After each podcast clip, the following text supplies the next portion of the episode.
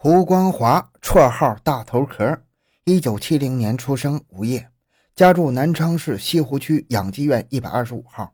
一九九零年因为抢劫被判刑两年。一九九四年因为非法使用管制刀具被送劳动教养两年。在结案中，他充当了狗头军师的角色，是黑老大华敏最信赖的人。在法庭上，胡光华对于他与华敏合作的杀人分赃的情况记得非常清楚。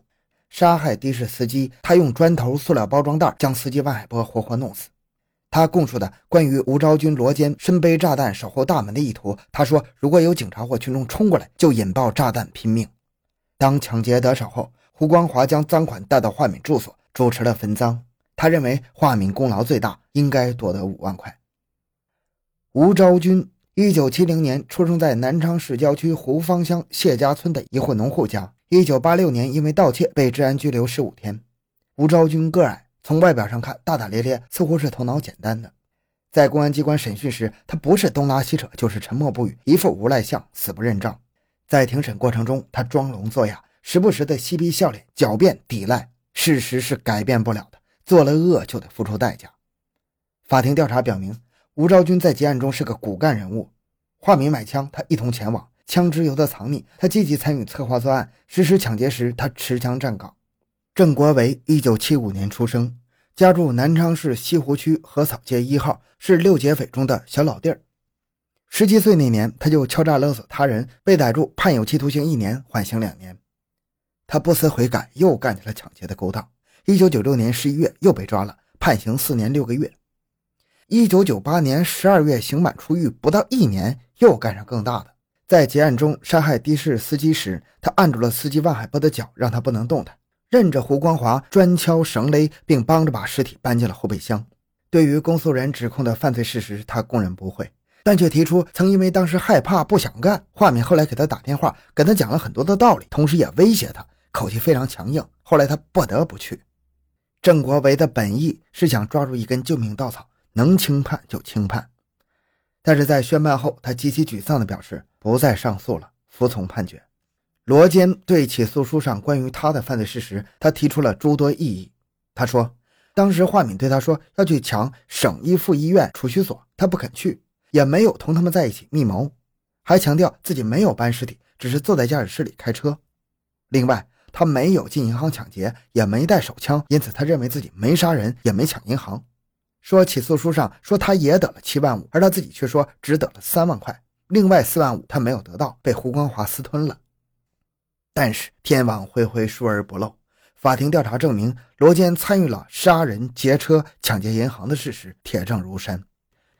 龙丰杰，男，一九七二年出生，无业，住西湖区前进路一百五十二号。一九九零年因为盗窃被劳动教养三年。在整个审判过程中，华民等五个劫匪用的都是南昌方言，而龙丰杰回答的始终用的是普通话。公诉人问他分得赃款七万五，他用了多少？他回答大概用了不到两万。公诉人问这两万是怎么用的？他说是挥霍一空。这家伙自始至终都似乎在刻意给人一种有文化、有修养的印象。就在审判长宣布判处他死刑，剥夺政治权利终身，并处没收个人全部财产之后，问他有什么话要说。他还是那么文绉绉地说：“说我服，我又不甘心；说我不服又不好，我不发表意见，可以吧？”这六个劫匪在法庭上，不论装出何种姿态，是软磨还是硬顶，不论采取何种托词进行狡辩，但是在大量的人证物证面前，他们一个个都是难逃法律的严惩，他们的兽性昭然若揭。记者来到看守所，随着一阵缓慢清脆的铁镣声。华敏在管教干部的押解下，出现在了监区办公室门口。他一眼就看见了陪同记者的陈警官，茫然地问道：“又提审呢？”陈警官摇了摇头，：“是记者想采访你。”“哦，采访啊！”他顿时轻松下来。在管教干部示意下，他坐在了门内的凳子上。与二月二十六日在法庭上受审相比，华敏似乎成熟了一些。若不是他手脚上的铁镣告诉人们，这是个双手沾满鲜血的恶魔，往大街上一站，谁都得承认他是一个一表人才的帅小伙。华敏坐正了身子，故作轻松地说：“嗨，又是你啊！上次拍照我骂了你，不要见怪。挣不了多少钱吧？”说到钱，这家伙无光的眼神立即贼亮了起来。就钱的问题作为切入口，记者与华敏交谈起来。自始至终，他一直都显得很坦然、很洒脱。但他那夹着香烟的手指时不时的微颤几下，他带着微笑的脸上时不时的掠过几丝苦涩、恐惧的神色。记者读懂了他内心的紧张与无奈。你在法庭上为什么只说郑国维、罗坚、吴昭君、龙凤杰四个人是你逼他们干的，而不说胡光华是你逼的呢？记者问道。胡光华不想活吗？华敏淡淡的一笑，眼中闪现出一丝狡黠。难道你说是你逼他们干的，他们就能免于一死吗？那我就管不了那么多了，反正我尽了力。说到在法庭上的表现，华敏对自己大包大揽的注释就是尽了力，而没有也根本不想反省是谁将他那帮难兄难弟引上断头台的。不过他承认，胡光华确确实实是跟他志同道合的好帮手，理由是他俩最渴望钱。他告诉记者，在整个抢劫银行的策划和实施中，就属胡光华与他配合的最好。若要授勋的话，胡光华当之是无愧的一级勋章。漫长的黑夜，凄寒的铁窗，高墙内，华明可谓是扳着手指头计算自己即将到来的死期。尽管他对记者说，一审判决下来后，他仍然睡得着、吃得下，压根就没想过什么。但是在整个谈话中，他那前言不搭后语、自相矛盾的叙说，还是证实了他是在强撑的。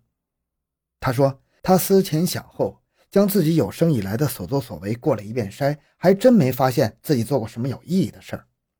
记者不解地问他。不是说你在北京一家公司干得好好的，老板很欣赏你吗？他狡黠地笑了笑，用嘲弄的口吻对记者说：“哼，你知道我是在公司干什么吗？告诉你，我是在一家靠着诈骗过日子的公司。老板骗术没我高，他能不欣赏我吗？”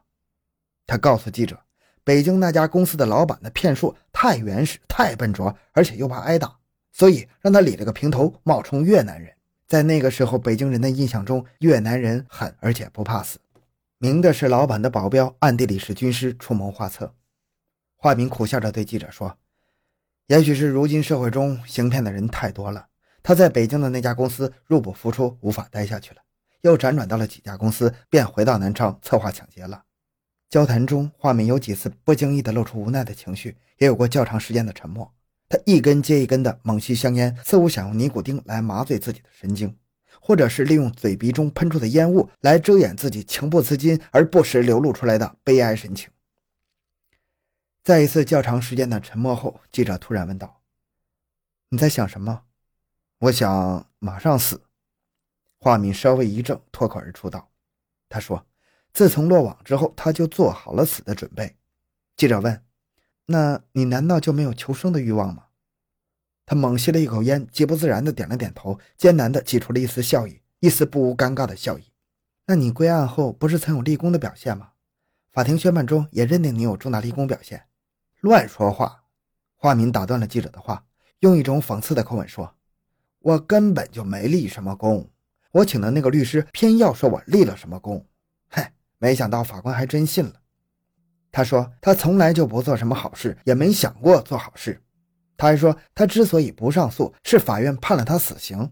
如果要判他个死缓或者无期什么的，他绝对要求上诉。他说他该死。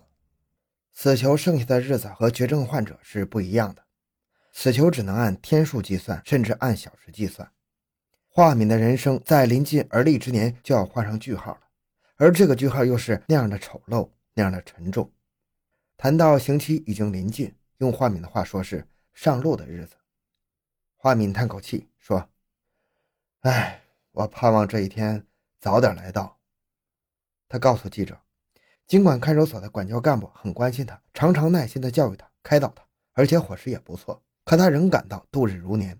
他说：“作为一个人，一个活生生的人，整天关在这里，跟动物一样，实在是没有意思，一点人性的尊严也没有了。”记者问。你现在谈人性的尊严，那你在杀害他人时想不想得过人性的尊严呢？人家没招惹你，就无辜的剥夺了人性的尊严，而你是罪有应得的。这些你想过没有？华敏的舌头像僵住了一样，慢慢的垂下了那一颗桀骜不驯的罪恶头颅。片刻，他抬眼望了望记者，说：“我对人性尊严的认识有偏差。我当时认为，我打死他们比弄残他们更好些，更人道些。”他望了望记者和陪同的陈警官，语调平静地说：“我上路那天，你们有时间吗？来送送我。”好，这个案子就讲到这里。小诺的个人微信号六五七六二六六，感谢您的收听，咱们下期再见。